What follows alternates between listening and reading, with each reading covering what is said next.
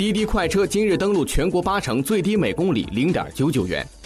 滴滴快滴十三号宣布，在全国北京、天津、广州、深圳、成都、重庆、武汉以及杭州等八个城市上线公益性搭车服务滴滴快车，最低每公里不足一元。